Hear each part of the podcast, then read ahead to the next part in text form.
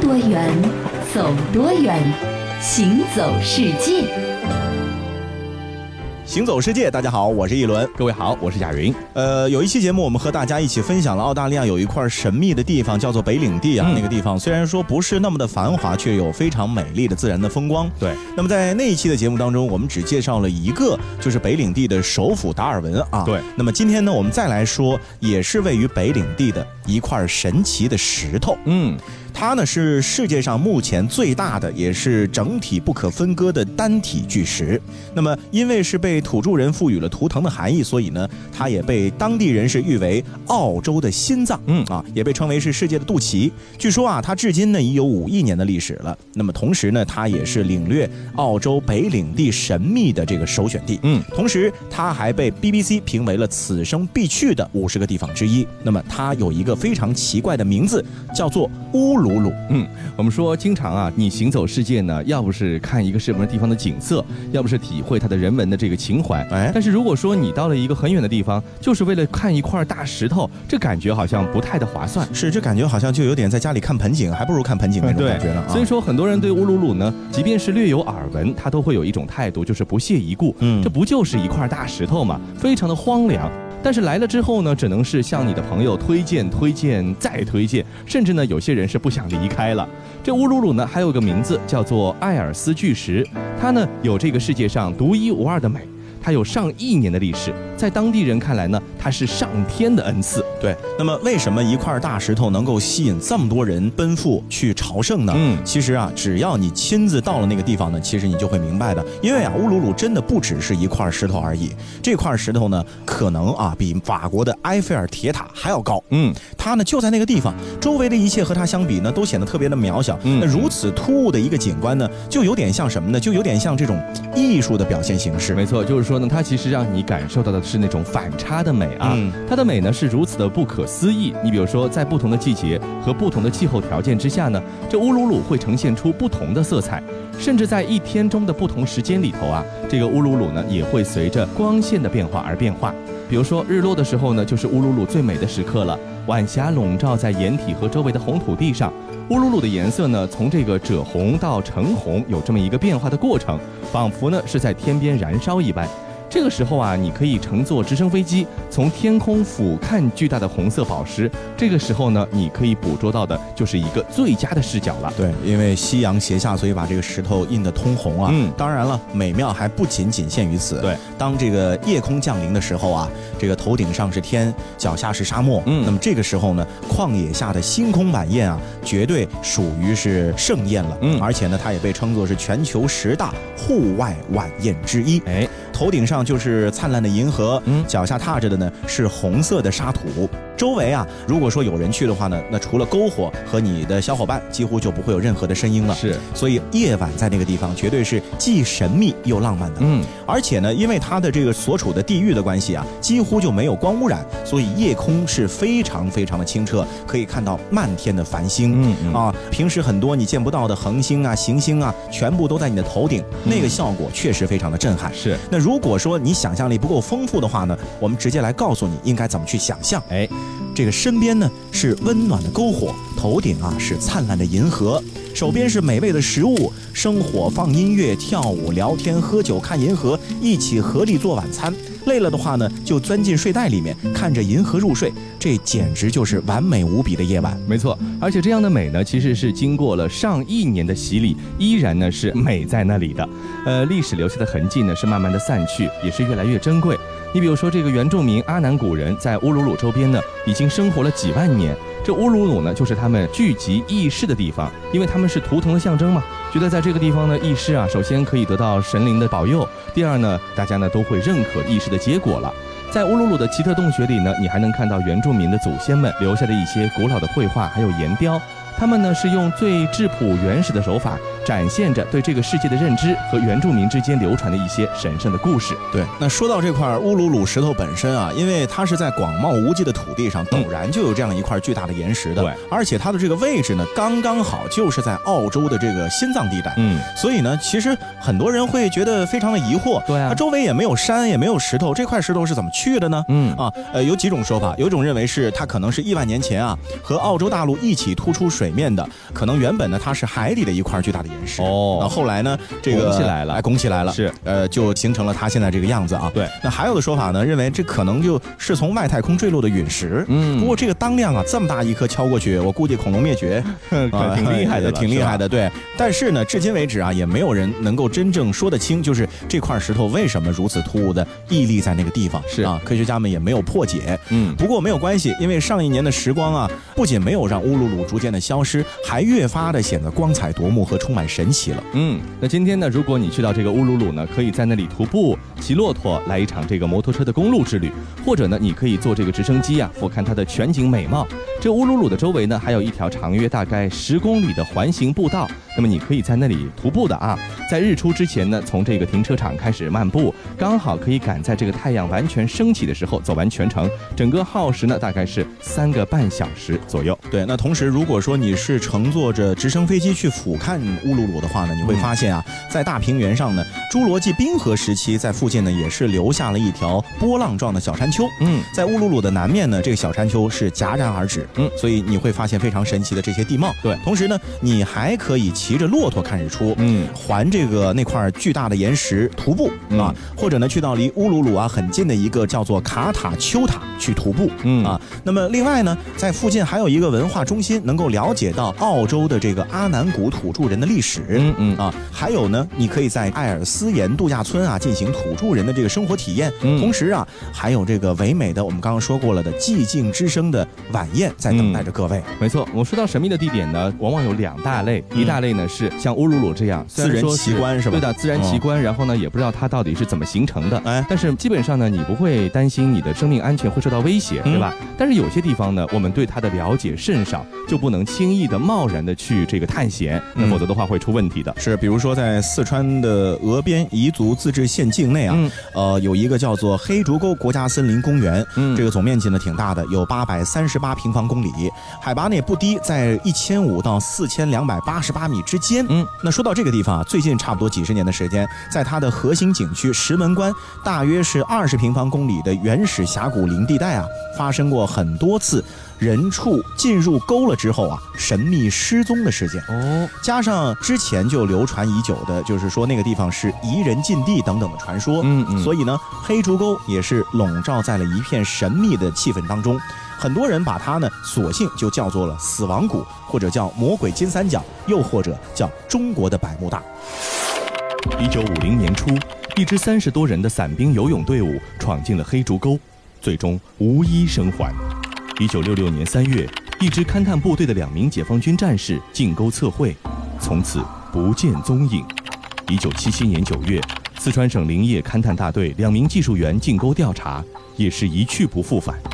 一九九一年，四川省川南林业局组织了近二十人的队伍进入黑竹沟进行森林资源勘察，遭遇到罕见的大雾，得到救援幸运出山。对照地图才发现，下山时所走的路比正确线路偏差了近三十度。勘察队携带的七个指南针全部指错了方向。二零一四年八月十六日，五名驴友要约进入了黑竹沟探险。四天后，三人神秘失联，后来发现两人的遗体，另一人神秘失踪。那说来真的挺可怕的啊。嗯不过呢，这个黑竹沟啊，它之所以被叫做中国的百慕大呢，确实它和美洲那儿的百慕大还真的有相似之处。嗯，哎和埃及金字塔都相似，相似什么呢？它们的这个纬度线很接近，对，可以说是在同一纬度上面。嗯嗯，黑竹沟的这个最高峰马鞍山主峰的东侧呢，有一座海拔三千九百九十八米的山峰。那么它的上部呢是呈一个三棱形状的，就很像是埃及金字塔的那个样子。在阳光的照耀之下呢，这个山顶啊金光四射的，嗯景色呢挺美的。是这个黑竹沟的金字塔呢，有一个非常难得的观景台啊。如果你进去呢，你可以站站在这个金字塔之上，进呢可以将这个古冰川遗迹、冰斗、角峰、V 型谷的这些景观呢是一览无遗。远观呢可以看到日出、云海、佛光的奇景，这个黑竹沟的全貌呢是尽收眼底。金字塔脚下呢有万顷的杜鹃花，白色、淡红色呢花团锦簇，非常好看，成为了黑竹沟的又一个奇观。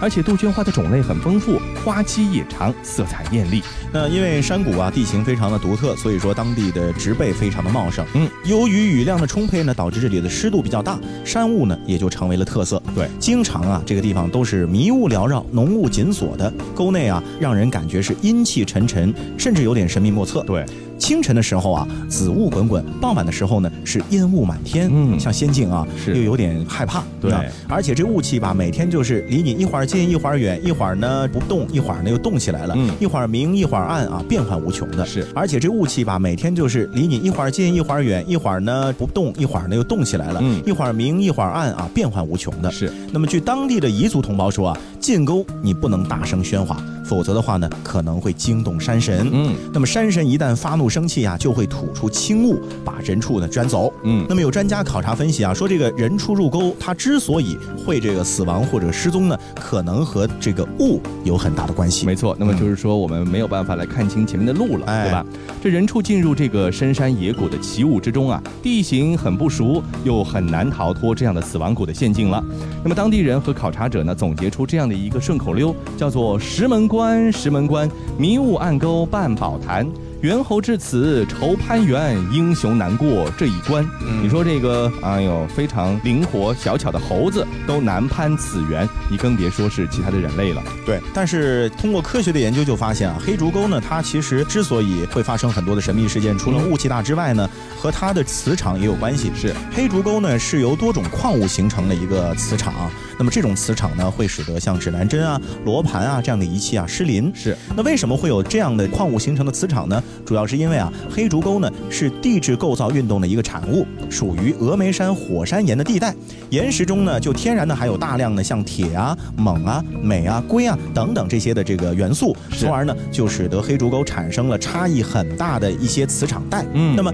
在这个磁场带里面，时钟呢会停止不前，指南针、罗盘都因为这个关系导致无法准确的读数。没错其实它是一个自然现象，是的啊和神秘力量无关。嗯，那么黑竹沟核心地区有五百七十五平方公里的很多的这个众山群沟中啊，百分之六十是天然的原始森林。这里呢生长的动植物种类呢十分繁多，你比如说国家珍稀濒危保护物种呢就有三十多种，其中一级保护动物呢有大熊猫、羚牛、四川山鹧鸪等六种。那黑竹沟呢有一种黑白相间、花纹呈条状的大熊猫，还有另一种黑白相间、呈圆状花纹的花熊猫。那这里的大熊猫食性和其他大熊猫呢不太一样，嗯它们经常呢可能会跑到彝族人家去吃这个牛啊、羊啊、猪啊等等。哦，就不吃竹子。嘿嗯，吃完之后呢，还在寨子里的羊圈中呼呼大睡。除此之外呢，沟内还有很多没有被人们发现的稀有野生动物。因此啊，这个人畜入沟死亡失踪的原因，是不是和野生动物袭击和这个东西有关？目前呢，还不得而知。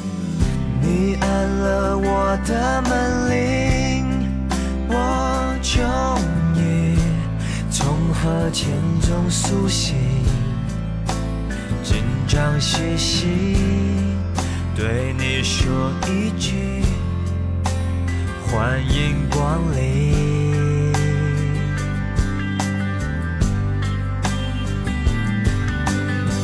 全场观众都离席，剩下我还在原地寻觅，耳边听着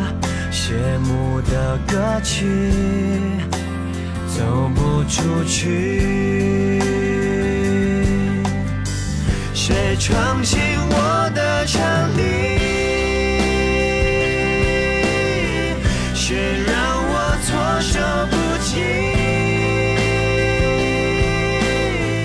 我早就预备的剧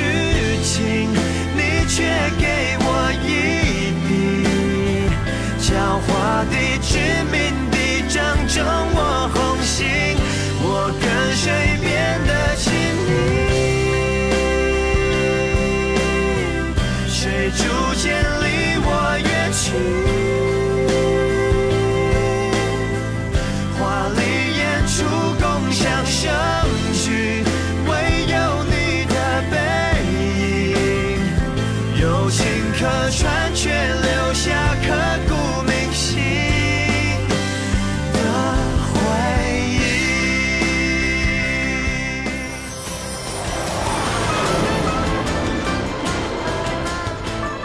多远，走多远，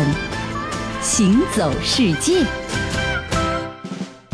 欢迎继续回到《行走世界》，大家好，我是一轮。各位好，我是贾云。其实我们前面说了半天这个黑竹沟的中国百慕大啊是，我觉得呢，人畜很多失踪的原因啊，都和好奇心有关。嗯这人呢充满好奇心，去你呃不熟悉的地方不熟悉的地方转一转就失踪了。是动物呢也是充满好奇心，结果一脚踩空，可能就跌下去 了啊。当然了，我觉得有的时候啊，咱们动物或者说人类的好奇心呢，也能够促进很多的新事物的诞生。嗯比如最近这两年，茶叶当中呢有一个新宠诞生了，哦叫什么呢？叫做甘普哎。甘呢就是柑橘的柑，普就是普洱茶的普。哎，顾名思义，这种茶叶呢，就是以干皮和普洱茶形成了一种奇妙的组合。嗯那么这样的一种组合呢，就和豆浆配油条啊、大葱蘸酱一样，看上去呢是相去甚远，其实呢相濡以沫，而且还备受欢迎。嗯，其实这个早在陆羽的《茶经》里呢，就提到过加入橘皮来进行烹茶的这种方式。嗯，因为呢十分简单，所以在民间呢被广泛的使用，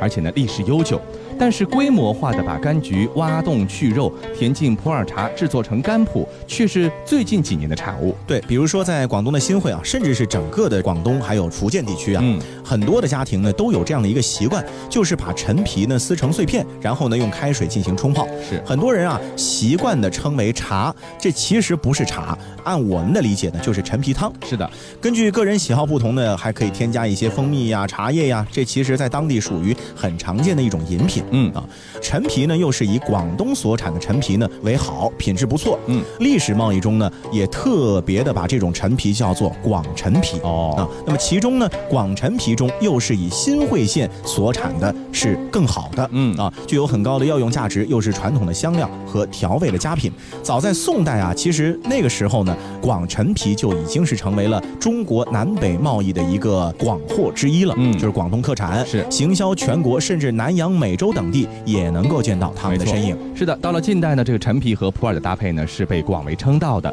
尤其是陈皮和熟普的搭配，这两者结合了陈皮独有的果味清香，还有普洱茶特有的厚重这种感觉。那么这个也让很多的普洱茶商看到了商机。原本是民间的家庭习俗啊，后来呢进入了商品化的生产阶段，所以甘普就开始大行其道了。这个新会的甘和云南的普洱这两个地理标志产品的结合，也成了最被认可的联姻。因为一个呢是产在云南，一个呢是产在广东，两件事情要结合起来还不那么容易。其实，是的，如果你去到新会的话，每年到了这个柑橘的采摘季节，你会发现一个看似非常不环保、非常浪费的行为。嗯其实呢，必须这么做。什么呢？就是现场啊，他会摘取柑橘的果肉，嗯然后呢丢了不要的啊，哎然后把果皮拉走加工成型啊是。新会的这个柑橘呢，是专门用来取皮入药，果肉呢为什么扔掉呢？是因为它不好吃，哦而且呢也没有人会去吃，是所以漫山遍野啊扔的全是果肉。柑橘皮呢，通过生晒等等的步骤啊，经过存放之后呢，就成为了陈皮，价格呢也会变得特别的昂贵。嗯，这甘普的制作方法其实也比较简单啊，把这个新鲜的柑橘顶部呢开个小洞，留下一个小帽子，再把果肉挖走，把普洱茶填进去，再盖上小帽子，经过干燥呢就成了甘普。因为呢是纯生晒呢，完全是靠天吃饭的一件事情。比如说天气呢突然下雨啦，突然潮湿啦，就容易出现霉变啊、潮湿晒不干这样的现象。再考虑到量产效率呢，所以说现在呢，很多企业很少会采用纯生晒的工艺，一般呢都是用这个烘干设备把它们烘到干燥就可以了。对，但是啊，味道还是纯生晒干的好，是吧对啊烘干的话呢，它因为没有阳光嘛，嗯嗯所以这个感觉呢还会不太差一样点点。对，啊，呃，新会陈皮呢，其实自古以来啊，我们前面也提到过了，它是一种养生的医药。嗯，中成药像什么川贝陈皮呀、蛇胆陈皮呀、甘草陈皮呀、陈皮膏啊、陈皮末啊等等呢，都是以陈皮作为主要的成分配置的。对，那新会人呢，自古以来也就一直用陈皮作为一种调味料，烹制各种各样的菜肴和甜食，也形成了新会独特的陈皮食用文化。嗯，这个概念呢，也被产能巨大的普洱茶商啊知晓之后呢，开始反客为主了。嗯，陈皮的味道呢，因为会明显的盖过熟普的味道，所以说呢，也会掩盖一些低质量熟普不好的口感。嗯所以说啊，在市面上出售的这个甘普呢，呃，其实可以这么讲，就是说品质上乘的很少，嗯啊，基本上呢都是属于品质一般的普洱和柑橘混合之后呢，能够把普洱的不好的味道呢给消掉。嗯，它变成一个不好品质普洱的去库存的方法了，哎对吧？那么橘皮呢，同样也存在很多猫腻。我之前呢看过一个纪录片，啊广东那边的这个上家的橘皮呀、价格是非常非常贵的，嗯有一些几十年、上百年的这个老陈皮啊，这个啊价格真的是很高啊，对很对高啊对对对，是这个新会的橘皮呢，是根据采收的时节，可以分成青皮、黄皮、红皮等等种类，分别对应的采摘期呢是立秋到寒露、寒露至小雪以及小雪至小寒。那不同采收期间的橘子皮呢，制成的陈皮其实药用效果都是不一样的。嗯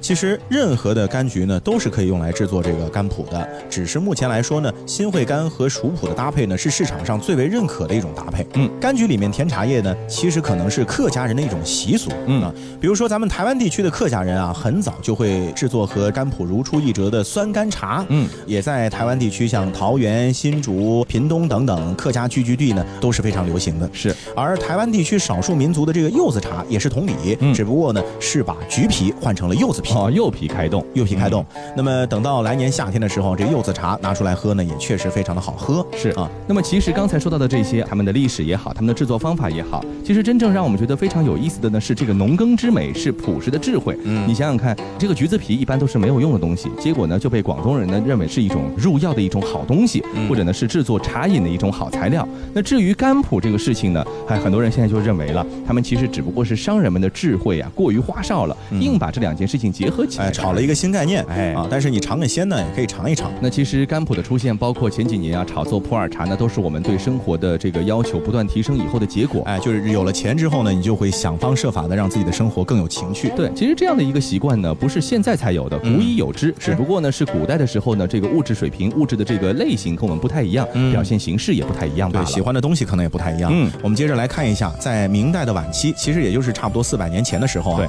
当时咱们的社会呢，是从井然有序、自给自足的一个乡村社会啊，开始逐渐的转变成一个城市商业社会。虽然说那个时候是四百年前，可是有趣的是啊，当时的很多的这个消费情况呢，嗯在我们今天看来呢，其实我们今天呢属于增强版。哦，但是当时呢，其实已经有人不停的开始买买买了。对那当然了，时尚的生活呢，不仅仅说你是不是有一些特殊的稀少的物质，嗯还在于什么呢？就是你是不是会正确的使用。嗯，这样一来的话呢，除了拥有之外呢，还必须要有的就是鉴赏的任务。嗯，你比如说，你买一个这个知名的包包，它明明是洗漱包，你用来挎在身上当公务包就不 好了，对吧？是。那么最直观的就是啊，有一些文化物品的正确使用呢，可以反映一个人的身份地位；相反，使用方法的错误呢，即便买了贵的东西，也会消除你的这个影响。别人没感错觉呢，就是一个没文化的拿了一支笔这种感觉。。那明朝的大文学家和历史学家张岱就遇到过这么一件事儿。张先生，您家这古青铜花瓶真是不同凡响。啊我做生意这么多年，从来没见过这么好的物件，真是日思夜想，吃饭睡觉都没心思。不如我出高价，您把它匀我算了。这花瓶是我张家历代所有，啊，恕不转让。张先生，我家老父亲酷爱青铜器，我与父亲说起之后，他老人家特别希望能够一睹真容。要不这样，您呢先借给我，我啊押一百两银子在您这儿，算我问您借着看呢，还不行吗？这，呃，你这样说，我也不好驳你的面子，那就按照你说的办吧。哎，那就多谢张先生啦。这位能言会道的古董商人就这样七拐八弯，将这个花瓶变相的收入囊中。他倒也没有出手转让，而是把它放进了家中祠堂。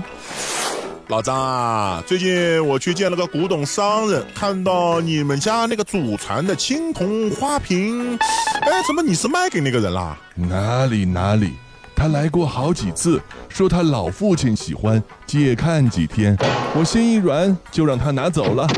哈，你这个老张啊，人家父亲老早就过世很多年了，他呀现在把那个花瓶放在祠堂的供桌上去了。什么？哎呀，这可真是贻笑大方，贻笑大方啊！那么其实前面说到的张岱的这个故事啊，就是专门用来取笑这种举止的荒唐失礼的啊嗯，因为在当时呢，供桌上是不能够放青铜器的。嗯但是那个商人呢，因为可能没文化啊，所以对说一无所知。是他呢，距离高贵的精英阶层呢，确实文化上离得太远了，是啊，也不可能知道如何摆制古董字画。嗯，那么这也显示出了什么呢？就是那个商人啊，在当时社会阶梯上的攀爬达到了多么荒唐可笑的地步。嗯可能身家已经很高了，是但是文化却还停留在小学的水平。对，所以啊，各种高品质生活指南啊、鉴赏宝典呢，在当时的社会中啊，也就不断的涌现出来了。因为这些人其实也想偶尔装一装嘛，对是吧？手把手的教你成为上流人物，就必须要通过学习。没错。那么这个自古以来呢，金钱和道德之间呢，一直存在着一种暧昧的关系。你比如说啊，有良心、热衷公益呢，才符合社会对商人的一个道德想象。换句话说呢，社会就觉得，哎，你有钱了以后，你就必须有道德，要不然的话就是个王八蛋，哎对不对？但是怎样捐钱做功德呢？不同的时代呢，有不同的做法。那么明朝的时候，他们那个时候的人也摸索出了一套自己的路数来。是，咱们举个例子啊，浙江嘉善县人袁黄啊，嗯他发明和推广了一种叫做“功过格”的儒家道德自修办法。嗯，那些严肃认真的儒士们啊，会记录下他做的所有的善事和恶事，嗯然后呢，每件事都打一个分，这样呢就可以计算出他道德生活的质量水平，嗯啊，看起来就好像是账本一样。对，那么它的兑换率呢是每一千文铜钱的慈善捐献相当于一分的功德。哦明代后期的许多的士绅啊，都十分的热衷于这种方式。嗯嗯他们捐献大量的，有时是数百两的银子，去建造或者重修寺庙啊、铜钟啊、铜像啊，以及其他的公共设施。嗯或者呢是用于其他类型的慈善项目，等于就是做功德、做好事、是做善事。那么这也成为了当时有钱人的另一种生活时尚，就是咱们显示我有钱呢，除了嗯我们家有瓶罐碗铲之 外，哎，我还捐献，我还是慈善家。对成为慈善家的人才是一个有资格被社会认可的有钱人。换句话说，就是物质上要丰富，精神上也不能落下了，对吧？那有了文化，有了功德呢，这还不够。一般呢，在当时啊，时尚呢还缺一样东西，那就是需要一位知书达理、内外兼修的女性。嗯，那这种装束之一呢，就是高级艺妓产生了。那么在明朝王朝的最后匆匆几十年里头啊，明朝后期的一些士绅在婚姻和姬妾体制之外，得到有教养的女子呢，就称之为艺妓。而奢侈品贸易的发展呢，是艺妓时尚产生的另一个前提条件。它提供了很多男性士绅把他们的艺妓打扮成精英阶层成员所需要的一些实心的衣饰。哦换句话说呢，这个艺妓呢，也是我摆门面的一个步骤，一个方法，就对吧是真人芭比，哎，你看我带出来的这个是我调养的这个结果，你看看你那个怎么样啊？也成了一种时尚了。当然了，晚明的世界虽然说五光十色，可是嗯繁荣背后呢，物欲不停的膨胀，使得道德界限啊也开始在金钱诱惑之下呢分崩离析。是由此呢，明太祖朱元璋所创造的大明江山也开始摇摇欲坠了。嗯所以说呢，关于物质和人的欲望之间的这个联系呢，有的时候我认为啊，还是克制一点比较好。嗯就比如我想买，但是不买，为什么呢？因为 因为没没钱钱买。好了，以上呢就是我们这期的《行走世界》，我是贾云，我是一轮，欢迎大家下次继续收听。而你却靠近了，逼我们视线交错，原地不动或向前走。突然在意这分钟，眼前黄沙弥漫了等候，耳边传来孱弱的呼救，追赶要我爱的不保留。我心痛的要呀，走三关，我改换所有回中原，放下西凉无人管，我一心一想。往无传。你看过许多美景，却不知它们之间的化学反应。听威斯敏斯特的钟，英国王室爱喝的奇能红茶来自中国，爱吃辣的四川人遇见咖喱天堂的印度老兄，印度洋的鲸鱼在嬉戏，穿越蓝色海洋。海洋上的铁路，并非只存在于宫崎骏的异想世界。听多远，走多远，行走世界。